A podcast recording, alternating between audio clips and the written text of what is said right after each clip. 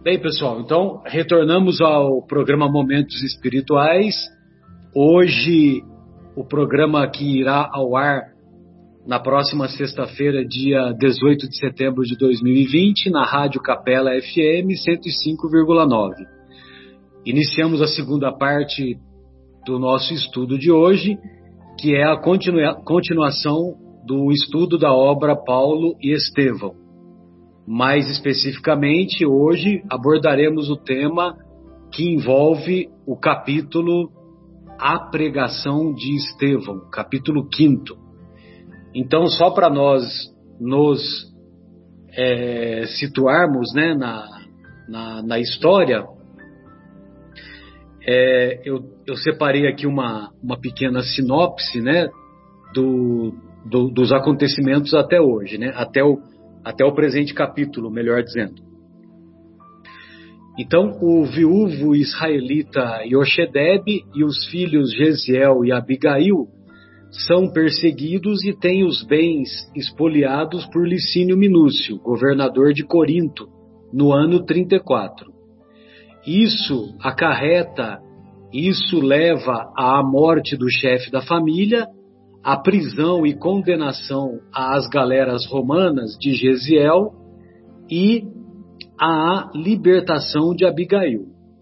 Abigail é adotada por Zacarias e Ruth, que fugiam de Corinto com destino a Jerusalém, devido às mesmas perseguições que ocorriam na capital da antiga Acaia.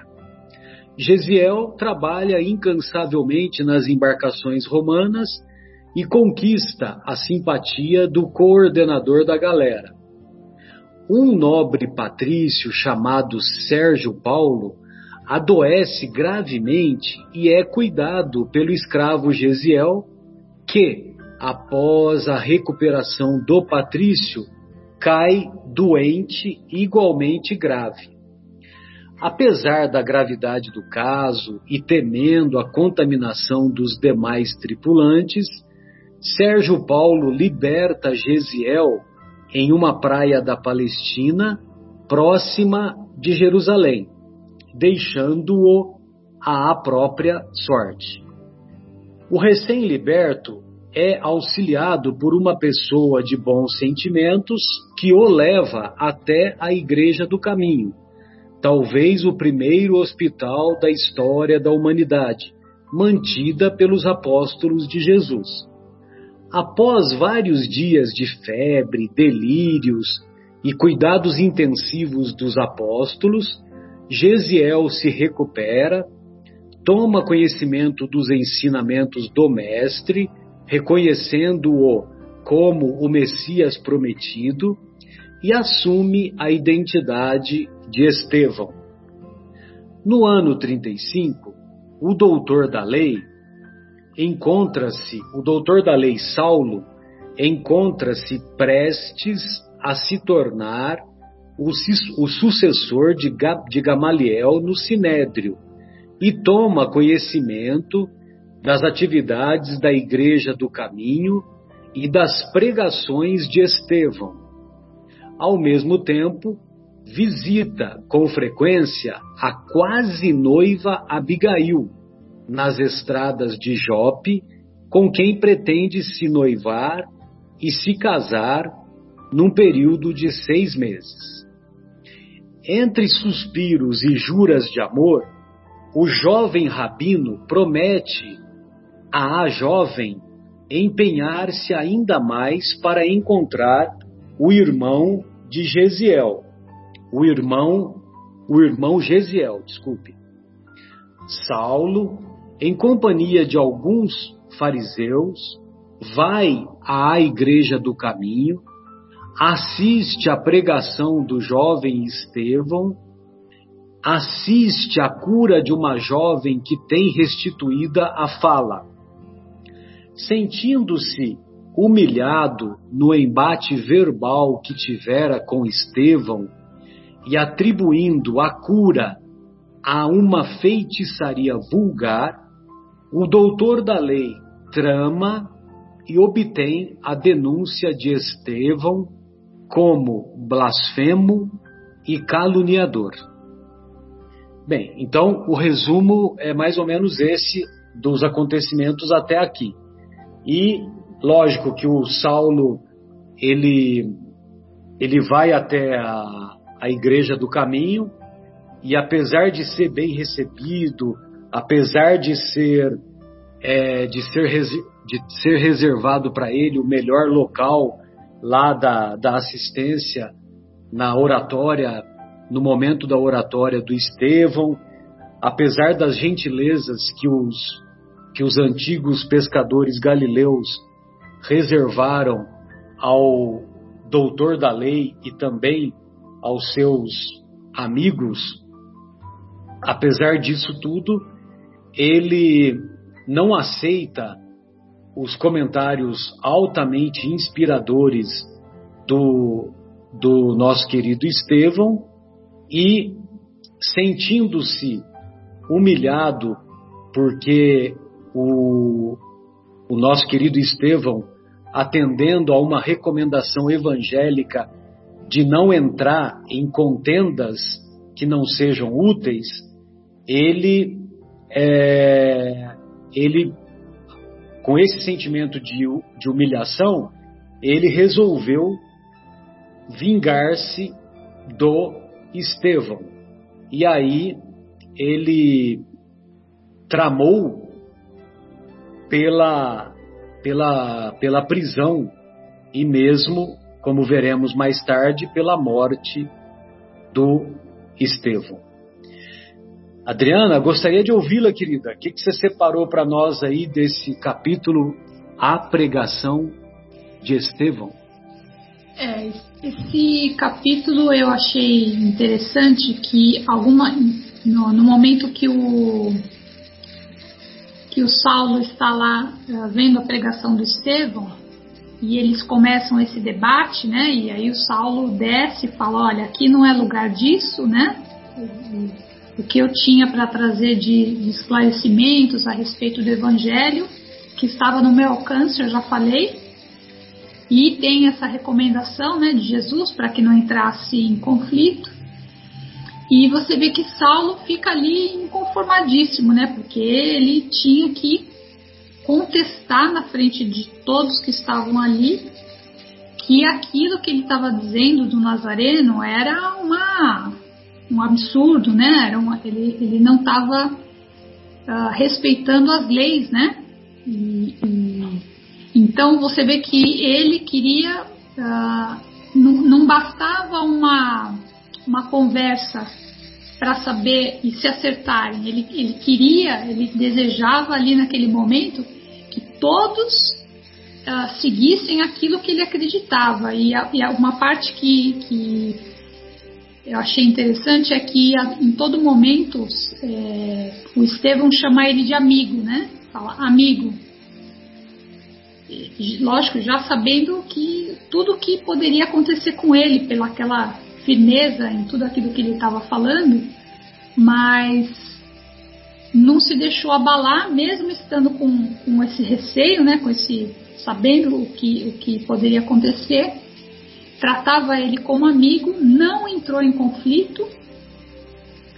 E, e aí, quando ele vai saindo né, do, meio dessa, dali onde ele tinha subido para fazer a pregação, você vê que tudo é colocado no caminho para que a história tenha um fechamento, né? É colocado ali na frente deles aquela senhora junto com a, uma menina que não falava e naquele momento ela pede ajuda, né? E que pedindo para que acho que era sobrinha, né, dela que não falava e ele fica ali naquela saia justa, né? E agora não quero, é, talvez, ter alguma atitude que, que eu possa me complicar ainda mais.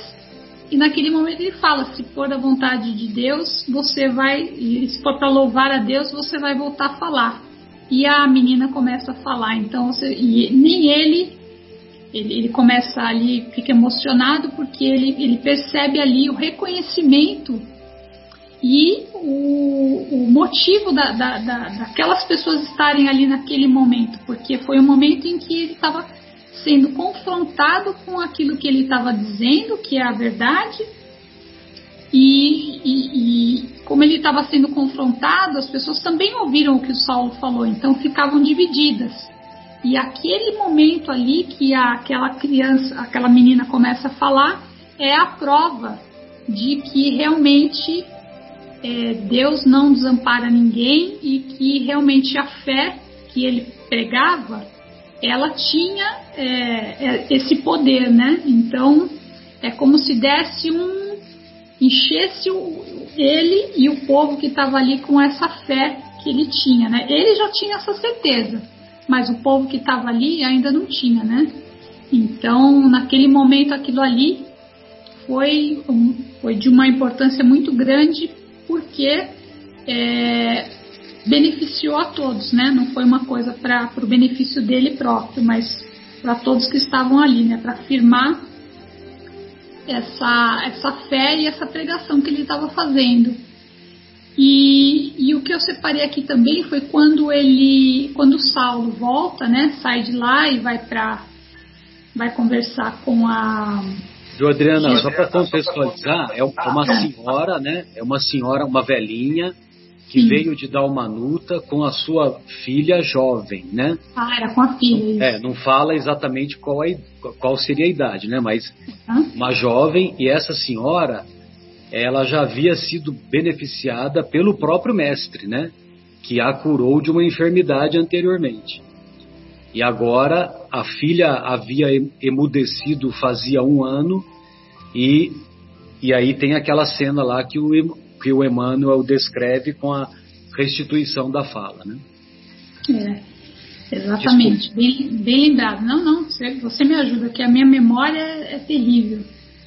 Uh, e aí quando ele, quando o Saulo vai conversar com Abigail e eles estão ali, uh, ele está ali meio que desabafando, né, como se estivesse já não estava assim tão raivoso, mas estava ali falando do, daquilo que tinha acontecido com ele.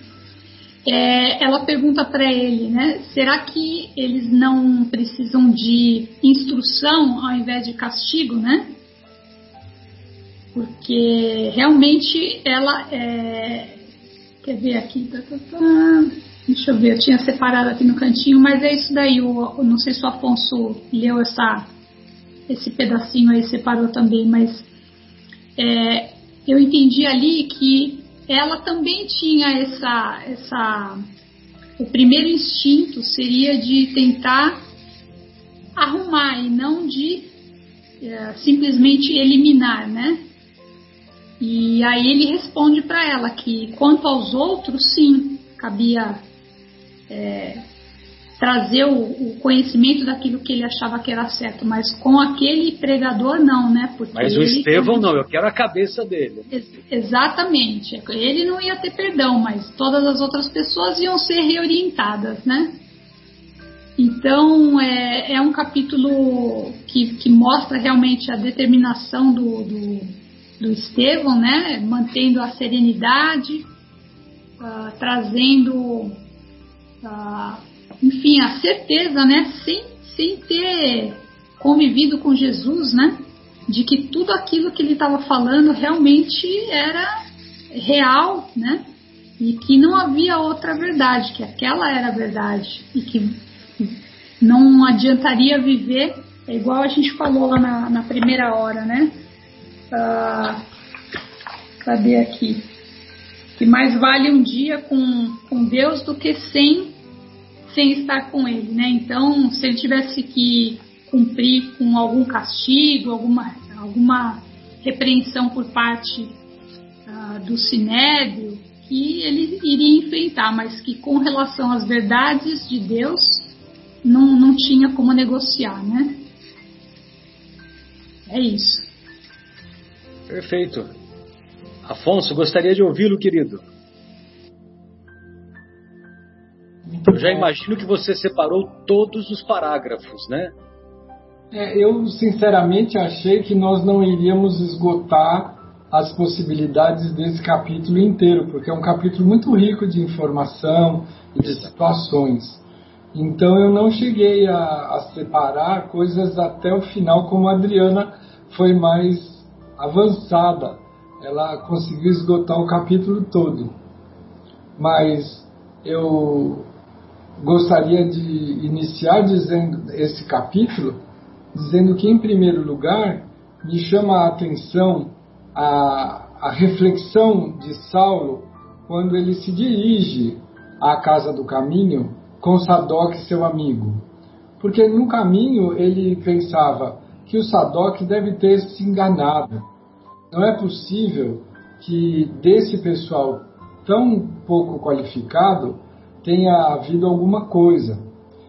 Então a gente nota que havia uma arrogância por parte de Saulo na qualificação prévia que chama preconceito. Ele já foi achando que aquele pessoal não podia oferecer nada de concreto para o seu aprendizado. E essa atitude é exatamente a atitude do orgulhoso. Eu sei tudo, os outros são muito menos do que eu e não me podem ensinar. Eu não tenho o que aprender com os outros. E, na verdade, essa é uma atitude que nos deixa mais pobres, porque nós sempre aprendemos com os outros, mesmo que os outros não tenham a, a mesma condição que nós julgamos por nós, nossos valores uh, superiores ou iguais aos nossos. Até nós por isso, né, Afonso, que o, que o é, que o Saulo ficou tão desnorteado com as respostas que ele recebeu do Estevão, porque ele já chegou com esse, com esse orgulho, com essa empáfia, ele nunca na vida ia esperar respostas do nível que ele ouviu de Estevão. Então isso aí mexe, entendo eu que mexeu até foi um motivador para ele ficar com tanta raiva, né, daquela, daquela situação, né? É verdade. O nosso Emmanuel é muito habilidoso, um espírito que tem uma vivência muito longa e muito sofrida. Então ele aprendeu tanto que ele nos ensina em cada frase. Nós sabemos que por sintonia nós enxergamos aquilo que nós temos condição de enxergar. Arrogância, orgulho são equívocos e tropeços e maus hábitos que ainda ecoam forte na nossa uh, psique, na nossa personalidade.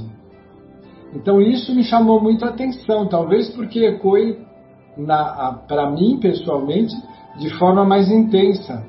Você já vai para um grupo uh, imaginando que eles não te podem oferecer nada, que eles são pobres coitados, e, e isso é, faz com que você já entre numa situação impermeável de aprendizado. Né? E nós sabemos que o verdadeiro sábio é aquele que aprende com absolutamente tudo, que não prejulga nem condena as pessoas do seu relacionamento, mas observa. E aí, logo depois desse, desse fato que a gente nota na, no comentário de Emmanuel, que ele deixa para a gente refletir a respeito do, do preconceito de Saulo, é, nós vamos ter a atitude de surpresa dos dois, aliás, dos três apóstolos que estavam dirigindo a casa. Quando perceberam a presença de Saulo, eles ficaram muito preocupados, porque nós não podemos esquecer que o Cristo veio trazer a continuidade da revelação. Moisés foi a primeira revelação, no nosso entender, trazendo-nos o Decálogo. Mas Jesus veio trazer a exemplificação de como deveríamos todos nós nos portar diante das leis de Deus. E era a segunda parte da revelação. Mas sabemos que muitos tomaram posse das informações de Moisés E ao invés de partilhá-la, socializar aquele aprendizado, aquele conhecimento, convidar os povos para esse entendimento, fizeram dela um castelo de orgulho e vaidade, com direito a fosso em torno do castelo, ponte elevadiça e tudo. Se encastelaram no orgulho e na vaidade dos conceitos que não lhes pertenciam. E aí geraram uma situação complicada, porque nós vamos ter aí uma grande eh, gama de espíritos encarnados que se julgavam príncipes. Exatamente o termo é esse: se julgavam príncipes do conhecimento superior e exigiam tratamento condigno da, da condição material. Então eles eram insensados, eram destacados, e nós vamos ver o reflexo disso nas atitudes humildes dos apóstolos naquela casa do caminho, que era o lugar onde se encontravam todos os deserdados, todos os esquecidos, todos os invisíveis nos dizeres de hoje. E aí os três decidem dar os melhores lugares para Saulo e seu acompanhante. O que não causa nenhum tipo de surpresa para Saulo. Ele aceita aquilo como se fosse uma coisa natural. Eu sou superior a todos, então, no lugar paupérrimo onde as pessoas disputavam o próprio espaço, porque haviam muitos deserdados. E aí, duas pessoas sãs, cônscios da lei, doutor da lei era Saulo, Sadoc nem tanto, era um amigo.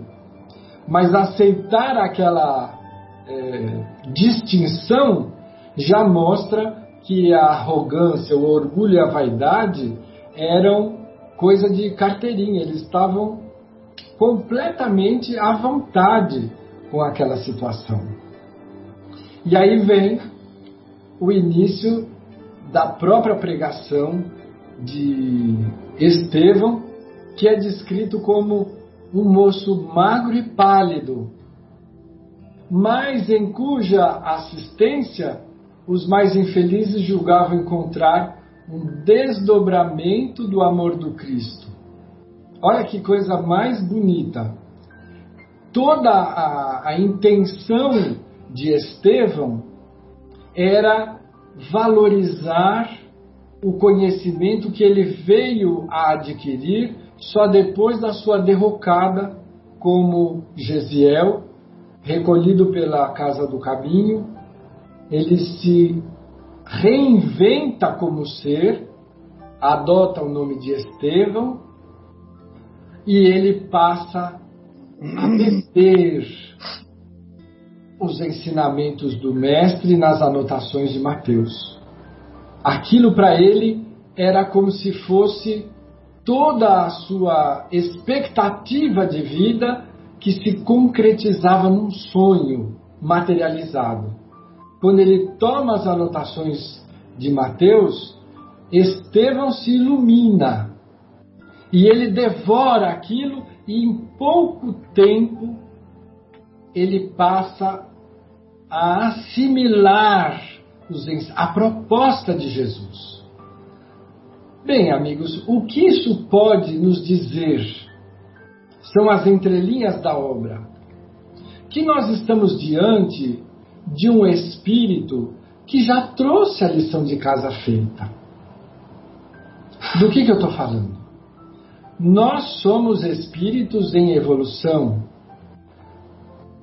Plantamos o pão o trigo, colhemos, trituramos, dele fazemos a farinha, amassamos, assamos para colher o pão, para nos alimentar. É, isto é da lei. Né? O nosso esforço, o nosso trabalho, o nosso empenho nos dá o resultado. Mas este resultado já estava pronto em Estevão, porque ele já tinha feito toda a plantação, a moagem, a, a massa do pão, o, assar o pão, ele já trouxe pronto. Ele já estava pronto. Ele não é uma exceção. É alguém à frente da nossa condição. Alguém que já sabia do que o Cristo estava tratando. Tanto que o reconheceu imediatamente. Tanto que se associou à Casa do Caminho e passou ali dentro a ser um expoente. Mas não é mágica. Ah, é um espírito especial. Não tem nada de especial. Era alguém que já tinha conquistado os valores que nós estamos suando hoje para conquistar. Ele já tinha suado um dia. Só que não foi hoje, como nós. Foi anteontem. Então ele já trouxe o resultado. Nós estamos lidando com um espírito de alta evolução, que demonstrou isso em todas as fases da sua vida Gesiel. Ele toma a guarda espiritual da irmãzinha quando a mãe desencarna. Ele orienta o pai cheio de remorso, remorso e de mágoa e recomenda a temperança, não é ouvido, colhe todos os frutos amargos do desequilíbrio do pai e não se queixa, assume a culpa sem a ter. Então, isso é típico e próprio de alguém da nossa faixa de evolução? Não, não é. Nós ainda brigamos, exigimos, fazemos ver, são as nossas expressões. Gesiel não. Ora, confia, sugere, ampara, acode. E quando ele é condenado às galés, porque isso das galés era a coisa mais terrível, era uma condenação à morte. os seres humanos ali duravam meses, eles ficavam dentro da água, remando constantemente, com pouca alimentação, mas um espírito cheio de valores morais, ele passa isso, ele contagia, ele irradia, ele convida todos os outros a terem a mesma atitude, sendo, ele não ficava fazendo pregação. Ele era. E quando a gente é, o exemplo arrasta. Tanto que o feitor, que era quem tomava conta de tudo aquilo, quando houve a necessidade, falou assim: Ah, eu tenho um, um escravo lá bem bonzinho que vai servir bem para servir o Sérgio Paulo. Exatamente. Mas agora nós estamos na condição de Estevão, que reencontrou a lei, os ensinos de Jesus, o evangelho do Mestre e ele veste isso com muita facilidade, com simplicidade, com naturalidade. Porque ele não tinha arrogância, vaidade. Ele acreditava naquilo. É muito diferente. Quando você acredita, você faz sem esforço, sem ser pedante, sem ser excessivo. E era isso exatamente que deixou o doutor Saulo furioso. Como alguém pode discursar e falar de forma tão consistente? Né? O, o Estevão fez a leitura de algo que ele não conhecia, das anotações de Mateus, o evangelho que nós usamos hoje, que o nosso querido Haroldo Dutra Dias fez a, a tradução do grego para o português. Não existe é a passagem do estudo de hoje, exatamente. A passagem do estudo de hoje. Né? Não, não havia, nós só tínhamos traduções feitas do grego para o inglês e do inglês para o português. Você vê, Tradi, tradutor e traditore, né? Quanto mais você vai traduzindo, mais você vai traindo o texto original. Ele nos trouxe originalmente os evangelhos que falam do nosso Mestre Jesus. E Estevão estava lá lendo o que? Mateus 10, 6 a 7. Mas de diante as ovelhas perdidas da casa de Israel, e indo pregar e dizendo: É chegado o reino dos céus. Gente, que situação mais maravilhosa! Para quem que esse homem estava falando? Não era para os doutores da lei, que deveriam ser os primeiros a se interessar, porque eles não estavam interessados. estavam interessados na manutenção da sua arrogância, da sua vaidade, dos valores do mundo que ficavam incensando a sua autoridade fictícia, porque era só aqui no planeta. Eles inventaram essa autoridade. O Sinédrio é uma invenção Manutenção humana. do poder, né? Poder! Poder espiritual é mais perigoso quando o mundo resolve brincar disso do que o poder material, porque a pessoa se julga no direito divino de agir sobre a vida do outro. E esse era o sinédrio. Nós é que sabemos. Vocês são a massa. Através de nós que vocês podem chegar a Deus.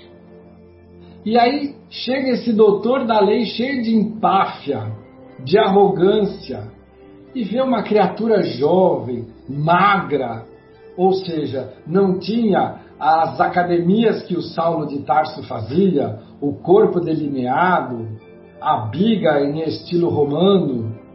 Era um homem jovem, vigoroso, mas já sem muito vício, porque o negócio dele era trabalhar para atender a, a multidão dos necessitados. E aí ele fala de Jesus e é chegado o reino dos céus. O reino dos céus, a chegada do Messias, era o que todos os hebreus estavam aguardando. E que estão aguardando até hoje, anos 5000.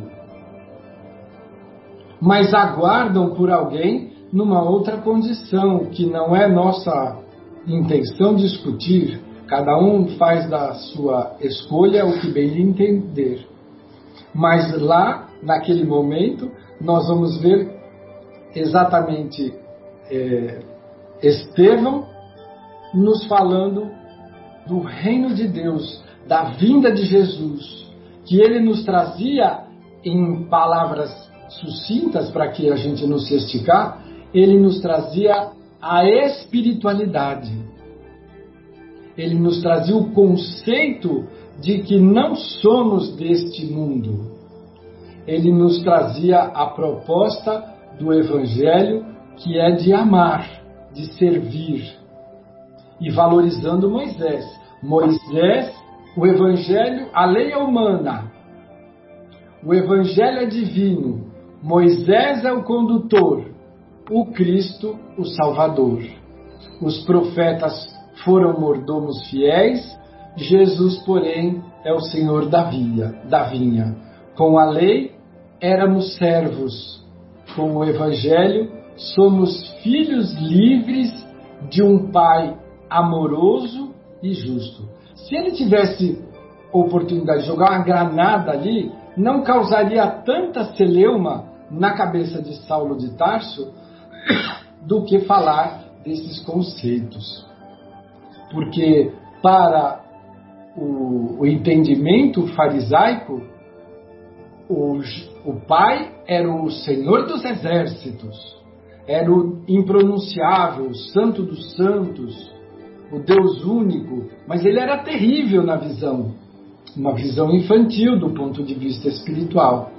E Jesus, eu não sei dizer exatamente a palavra, mas ele se utilizava de uma expressão do, do dialeto que ele normalmente falava às pessoas, se referindo a Deus como o paizinho, o pai carinhoso.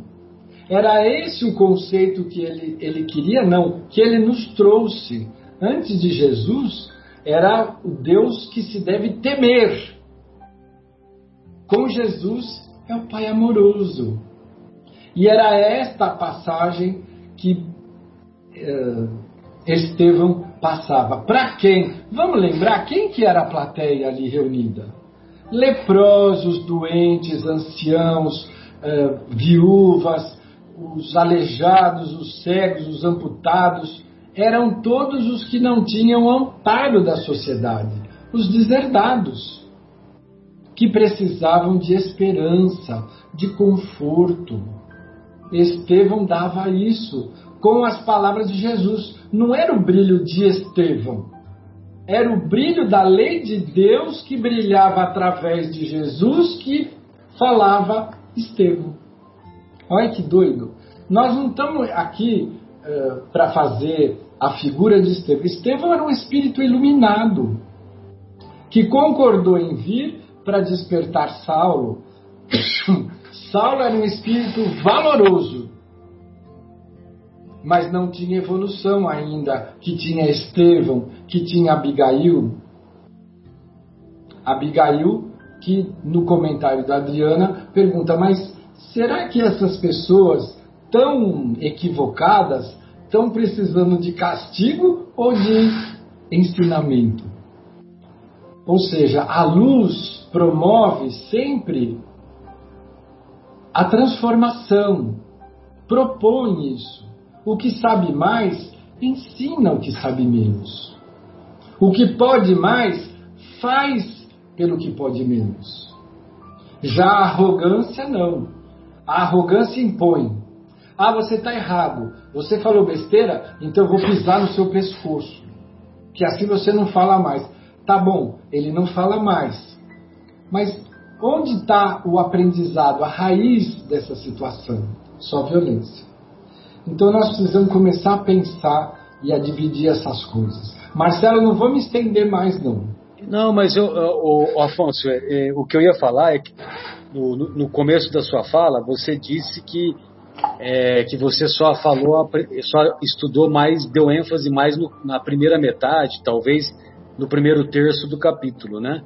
E, e, esse capítulo, como ele é muito rico, nós não temos pressa nenhuma em, em terminar hoje, entendeu?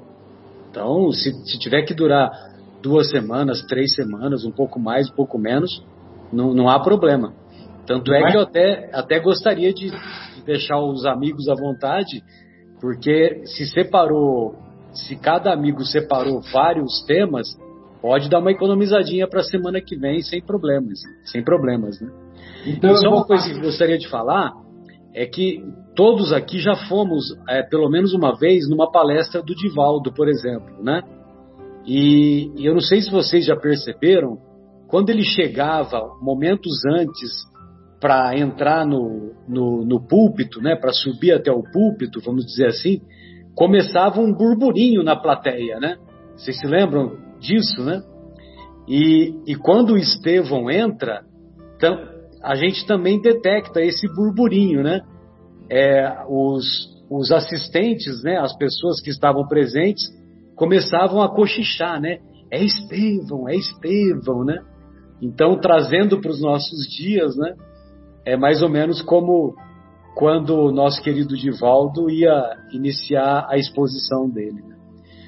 É, o, o Fábio, gostaria de ouvi-lo, querido. Fica à vontade. Só se for agora. Beleza. É, ainda estou refletindo, né, sobre que eu acabei de escutar do Afonso. É verdade. muito bom, muito bom. Vou tentar então me concentrar aqui para ver se espremer, para ver se sai alguma coisa de mim. É... Você quer deixar para depois? Eu, eu, chamo o, o. Não, pode ser. Não, posso falar já. Não tá bom. Problema, então tudo bem. é, você estava falando aí do burburinho, né? É Estevão, é Estevão, o pessoal falando. E eu lembrei da palestra do Divaldo, tudo estava é, imaginando a cena, né? E ao mesmo tempo estava lendo aqui no Atos dos Apóstolos, na Bíblia, né? É, a descrição que está lá fala assim, ó, em, no capítulo 6, Atos dos Apóstolos, capítulo 6, versículo 8, fala assim: Estevão, homem cheio de graça e do poder de Deus, realizava grandes maravilhas e sinais no meio do povo. Aí, mais para baixo, depois que o pessoal, que o Sinédrio pagou é, testemunhas falsas, né, para prenderem o Estevão, é, e um pouquinho antes do discurso de Estevão lá no Sinédrio, é, o narrador aqui do Ato dos Apóstolos fala assim, ó, é,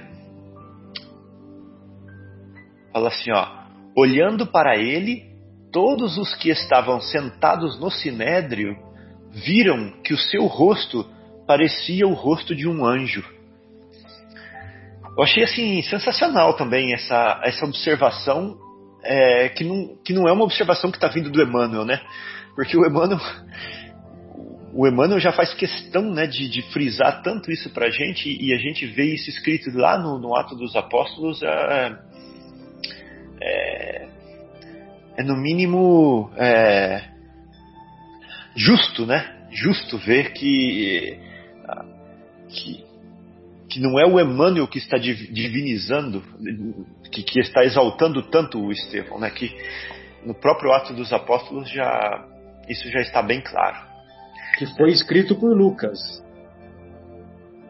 É, exatamente. É, ele, ele dá indícios disso, né? É, lá no, no capítulo 1, quando ele começa falando assim: Em meu livro anterior, Teófilo, escrevi a respeito de tudo que Jesus começou a fazer e ensinar, né? Então, se as pessoas que são bastante estudiosas, eles conseguem relacionar que era Lucas conversando com Teófilo aqui. E essa última passagem que você citou é no versículo 15, né, do Atos dos Apóstolos.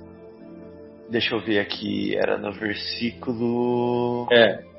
Você já achou aí, né? Já, já achei, é no 15. Exatamente. Então, muito bom. É, do capítulo 6, né? Versículo isso. 15 do capítulo 6, exatamente. Então, isso é uma coisa. Esse é um pontinho pequenininho que eu queria falar.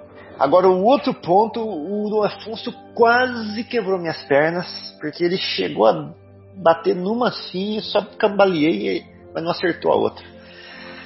Porque eu pensei que ele ia falar a mesma coisa que eu ia falar. mas ele chegou bem. Assim, acho até que ele ia falar, mas talvez ele deve uma desviada. Assim. É, quando ele. Eu, é, é o seguinte. Eu fiquei pensando assim, quando o Paulo foi no Sinédrio, né? Ah, desculpa, quando o Paulo foi na mansão do caminho, eu fiquei pensando assim: e será que os espíritos superiores, já prevendo a presença de Paulo é, na casa do caminho, prevendo o encontro daquelas duas almas é, que se conhecem da eternidade, né? E que talvez já trabalham juntos há muito tempo, mas que é, é, planejaram se encontrar ali para mudar a história da humanidade? Será que os espíritos superiores é, trabalharam em alguma coisa no cenário, né? Na, no, no, no, pano de fundo daquela, daquele encontro Estava pensando isso, né, quando eu estava lendo.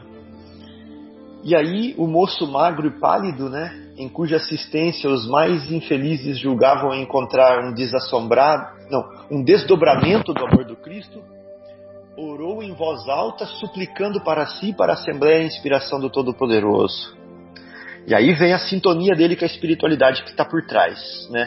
Como pano de fundo para aquele encontro, para aquele encontro histórico, é, para aquele encontro único né, da, na história da evolução do planeta Terra. Em seguida, abriu um livro em forma de rolo e leu uma passagem das anotações de Mateus. Aí a pergunta: qual passagem que ele vai ler naquele momento em que ele está recebendo ali na frente dele, não Saulo, da cidade de Tarso, mas sim Paulo de Tarso, é, que nós conhecemos hoje. O que, que ele vai ler para aquele Paulo de Tarso, não para o Saulo de Tarso? Para o Paulo de Tarso do futuro, né, o renovado, o convertido, o, o apóstolo. Que, que ele vai ler para ele? Aí ele fala assim para o Paulo. Ele está lendo para todo mundo, mas ele vai falar para o Paulo. Mas ide antes as ovelhas perdidas da casa de Israel. E indo Paulo, pregai dizendo: É chegado o reino dos céus. Com Jesus, né? Com, com a boa nova, com a presença de Jesus, com o evangelho. Então, é tão profundo isso, é tão profundo, e o Emmanuel não fala nada. Ele fez igual Ai, meu Deus do céu. Olha só, ele não fala nada. Ele não fala nada. Ele só continua o texto. Mas aí. Ele fez um... igual quem?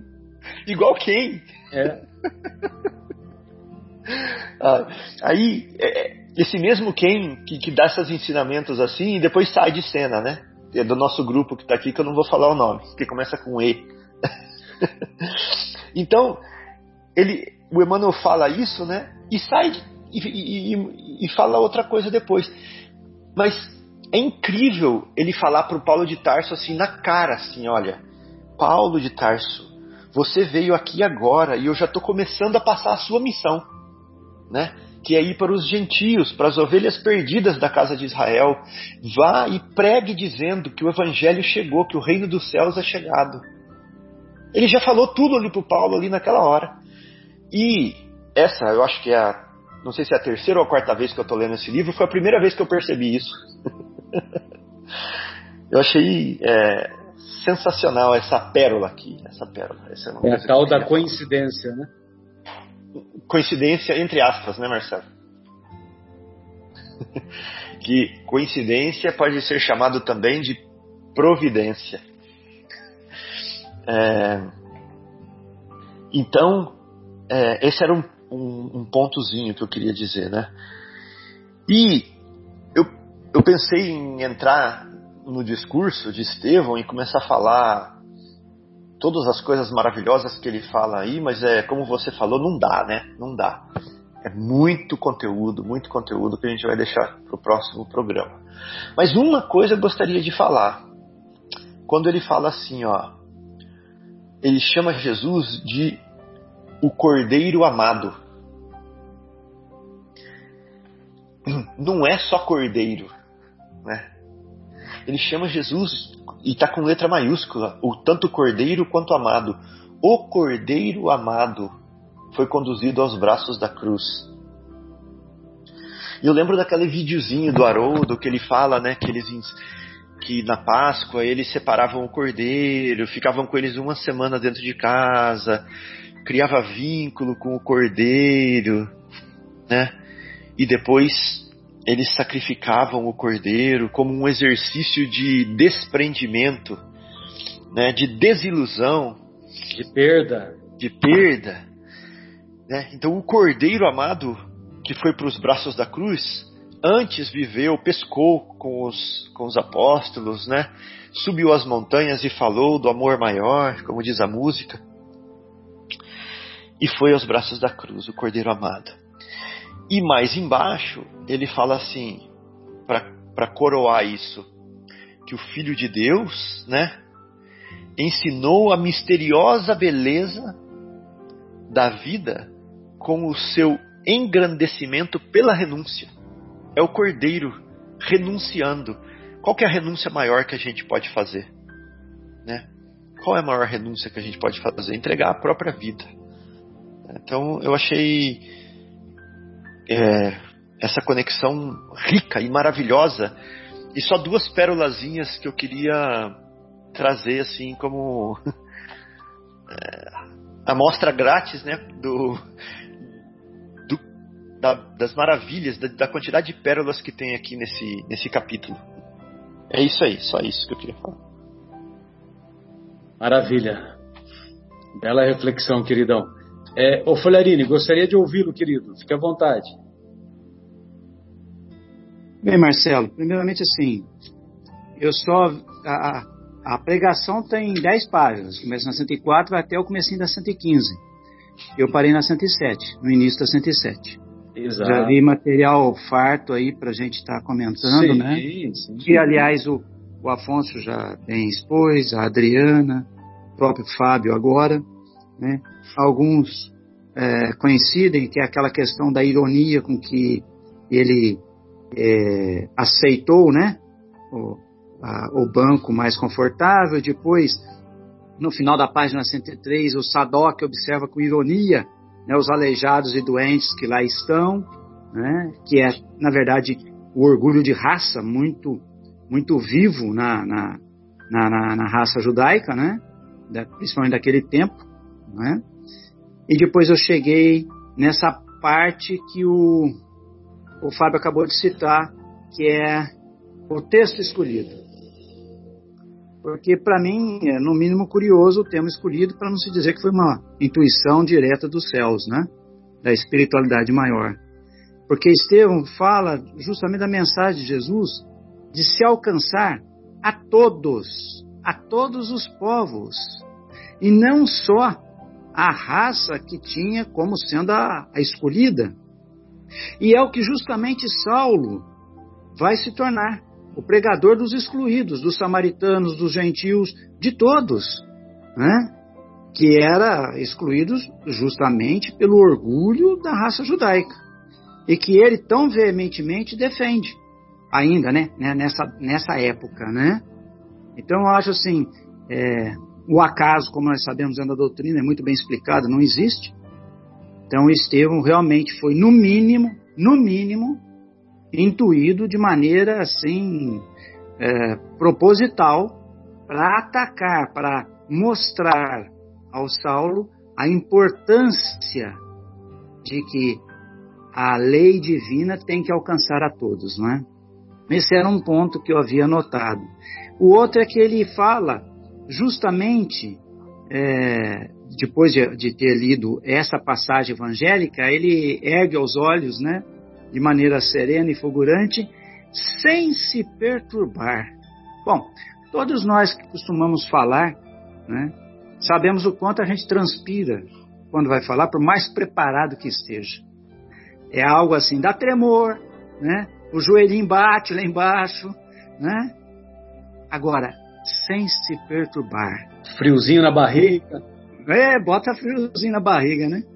Na verdade, essa tranquilidade é fruto da certeza daquele que está explanando sobre o assunto que ele explana. Ou de alguém que seja inconsequente, que não seria o caso. Então é a certeza, a, a, a firmeza do que ele apresentava, né? Mais adiante eu anotei aquela questão que ele fala assim no, no, no parágrafo é, logo depois, né, no, é, o último parágrafo do, da 104. Éramos escravos das imposições pelos raciocínios, mas hoje somos livres pelo Evangelho do Cristo Jesus. E quantos ainda, irmãos nossos, hoje, nós estamos falando aqui do ano 35, quantos ainda hoje, 21 séculos depois, ainda são escravos dessa imposição pelo raciocínio da fé, não raciocinada, da fé imposta. Quantas religiões nós temos nesse planeta de, chamado Terra que ainda abusa disso, que ainda é, fazem escravos os seus seguidores. Não lhes permite pensar de forma diferente, apresentar ideias diferentes, e se isso ocorre, nós sabemos que eles são tolhidos. E isso no campo terreno. Não é? Logo na página 105 eu tinha notado onde os que ainda não se felicitaram com as alegrias da nova fé, a segunda e a terceira linhas. Onde estão em Israel os que ainda não ouviram as mensagens da Boa Nova? Onde os que ainda não se felicitaram com as alegrias da nova fé? E aí eu falo, a nova fé é a que Jesus nos mostrou que Deus Pai de todos, e não só da raça escolhida, né? tida como a, a raça eleita, que era a raça judaica, né? Deus é pai de amor e misericórdia e não de vingança, guerreiro, cobrador. Foi esse Jesus, foi, foi esse Deus que Jesus veio nos mostrar. Não aquele Jesus da lei judaica, da lei de Moisés, que era importante que fosse daquela forma naquela época. Mas ele alavancou o nível de Deus. Ele tirou Deus da terra que era o olho por olho, dente por dente, e colocou Deus acima de tudo e de todos. Mais adiante eu anotei ainda nesse parágrafo da 105, o Messias atendeu aos problemas angustiosos da criatura humana, com a solução do amor que redime todos os seres e purifica todos os pecados. Eu anotei essa questão.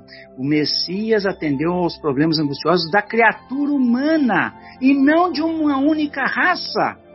Ele solucionou o problema com a lei do amor, que para exercê-la é necessário tornar-se fraterno e caridoso, e não vingativo. Ele atendeu os problemas todos, de todo mundo, de todas as pessoas que se é, colocarem dispostos a abraçá-lo. Mais adiante, eu ainda fiz outras anotações e esta talvez dê alguma discussão, lógico. Ele coloca assim: éramos éramos cativos do erro, mas seu sangue nos libertou. Isso está na página 105. Na 106 ele torna a falar no final do que seria o primeiro parágrafo. Suas chagas, todavia, nos compraram para o céu com o alto preço do sacrifício supremo. Bem, nós sabemos que não é o sangue do Cristo, nem as chagas dele que nos salvam, que nos libertam. Porque se fosse assim, era fácil para a gente se libertar. Bastava pegar um, um, um silício aí, nos flagelarmos, uh, nos batermos, sangrarmos até quase a morte e estaremos salvos. Não é por aí. O que existe realmente é que Jesus chegou a este ponto, aí sim, pelas palavras de amor que ele trouxe. Os ensinos dele é a base de toda elevação espiritual que qualquer ser humano queira. Sem os ensinos do Cristo, não se chegará a lugar algum em matéria de elevação espiritual. Isso que é importante. Muitos irmãos nossos, infelizmente, creem nessa questão de, ah, eu fui salvo pelo sangue do Cristo na cruz. Não, não foi. Se fosse assim, então eu posso cometer os crimes que for porque Jesus já me salvou. Não, não é por aí. Nós temos a responsabilidade, e essa é fatal para com o nosso corpo, que é o tabernáculo da nossa alma. E precisamos respeitar esse corpo e fazer dele a importância maior no, na nossa conduta diária, constante, dentro dos conceitos de Jesus, coisa que até então o Saulo não sabia. Ele era fiel, como nós já comentamos uh, as semanas anteriores, ele era fiel demais à lei dele, que era a lei mosaica. Mas é aí é que está. Entender que não foram as feridas e nem o sangue de Jesus, não são que nos salvarão. O que nos salva é entender a mensagem do amar a Deus sobre todas as coisas e ao próximo como a ti mesmo. Se nós não entendermos isso, de nada vale o que possamos acreditar como sendo verdades, né? E parei por aqui nessa questão que ele fala do Isaías, né? Que é uma mensagem que é o, é, é o capítulo 53 de Isaías, né? Que no, na obra a, a Caminho da Luz, no capítulo 2, nós temos ela descrita inteira, né? E na página 77 dessa obra, Paulo Estevam, nós já lemos uma parte dessa, dessa é, narrativa de Isaías, que é maravilhosa, que é fantástica. Né? E como tem muito mais assunto que eu acho para a gente comentar, eu parei por aqui. Tá? Espero para a semana que vem conseguir ler mais umas três páginas né? e, e anotar essas, essas questões. Obrigado pela atenção. Beleza, querido. Edmar, gostaria de ouvi-lo, querido. O que, que você separou aí para nós? Marcelo, eu acho que a gente tem que se concentrar é, nesse início do capítulo mesmo. É, e eu, eu, na hora que eu estava lendo aqui, eu estava. É, tem uma passagem no, no, início que é quando Saulo entra é, no, no, no na, lá na, no espaço né, que estava sendo feita a pregação, e ele reconhece a presença de várias pessoas que lhe acompanhavam a palavra na interpretação dos textos de Moisés na sinagoga dos Cilícios, né? O que que é, me trouxe isso em mente, né? É, é, o que se as pessoas estavam lá num lugar super humilde, com pessoas andrajosas, com pessoas, né, mendigos, o que será que essas pessoas estavam procurando ali? Isso demonstra que aquele, aquelas explicações ou aquilo que ele estava colocando é, não estava atendendo esse pessoal, né? É, eles, é, é por que, que eles estariam ali ouvindo uma pregação no, naquele lugar? Certo? Então a gente já percebe que naquele momento é, o, a, a palavra estava sendo plantada num povo já que estava preparado, já estava a espiritualidade sabia que aquele era o momento de começar a trazer essas informações. É, a gente então a gente é, percebe aí a, a, a, a inteligência do pai, né, que ele sabe que horas que ele tem que plantar as coisas para que elas possam frutificar. É, se fosse num outro momento, talvez não, não, não conseguisse é, crescer como cresceu. E, e eu parei na. É, acho que a gente tem que parar mesmo na, nessa, nessa, nessa preleção do Paulo, mas eu só queria destacar um, uma, um ponto né, que a gente deve discutir é, no próximo capítulo, que ele, ele demonstra que ah, os ensinamentos trazidos por Estevão não são ensinamentos que, é, que os ensinamentos de Jesus, né, eles não são é, é, algo que quebra a lei de Deus. Não, né, ele fala assim: Moisés foi a porta e o Cristo é a chave, demonstrando a continuidade. Né? Então, é, essa sim seria a pequena contribuição para esse, esse capítulo aqui do Paulo Estevão. Maravilha, então, amigos. É, então, eu gostaria de, de, desfechar, né, me despedindo aí do, do nosso querido Fábio, do Folharini, do nosso Afonso, da Adriana, do Egimar, e vamos seguir adiante aí, né, porque esse capítulo é um capítulo com, com várias reflexões e acho que merece a continuidade, né? Então, Afonso, gostaria da sua despedida para o nosso programa, para o próximo programa. Muito bom.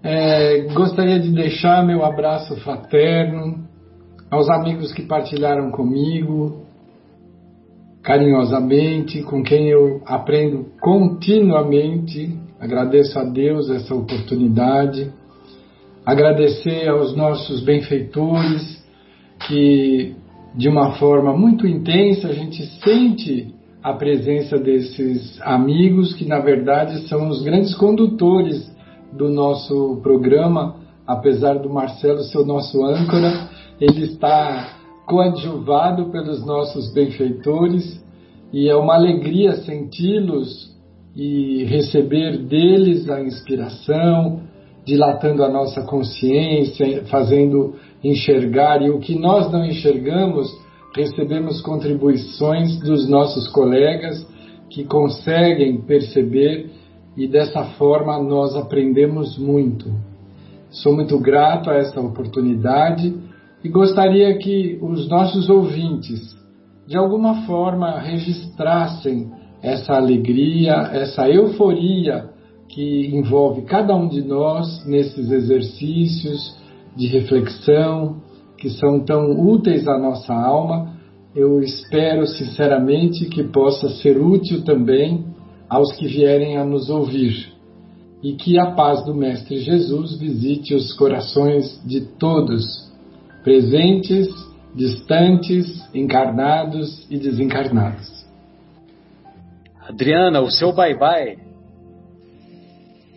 meninos e meninas, as meninas que possam estar nos ouvindo, né? E os meninos também.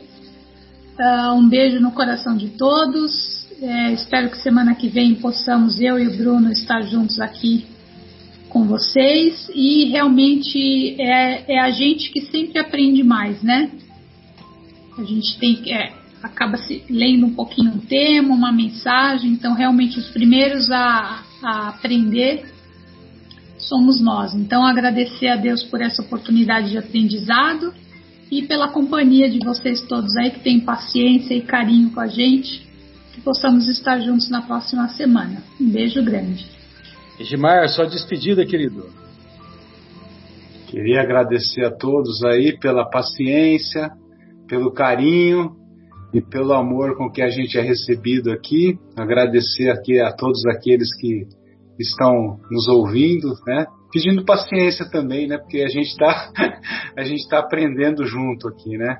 Então agradecer a todos, é, é um prazer estar com esse time aqui, que é irmãos aí de outras de outras paragens. Então agradecer a todos. Bye bye. Fábio Burrs. É nós. Isui. Só queria mandar um abração para todos. Falar que eu tô é, com muitas saudades e feliz por ter a oportunidade de encontrar com vocês aqui nesse banquete espiritual. Muito obrigado. Maravilha. É, Folharini, sua despedida, querido. Olha, só tenho a agradecer a oportunidade mais uma vez. E, obviamente, como já foi falado, mas não pode deixar de ser falado, agradecer principalmente a paciência de todos dos irmãos que nos ouvem, lembrando sempre a eles que estamos todos, como bem já colocado pela Adriana, estamos todos aqui para aprender.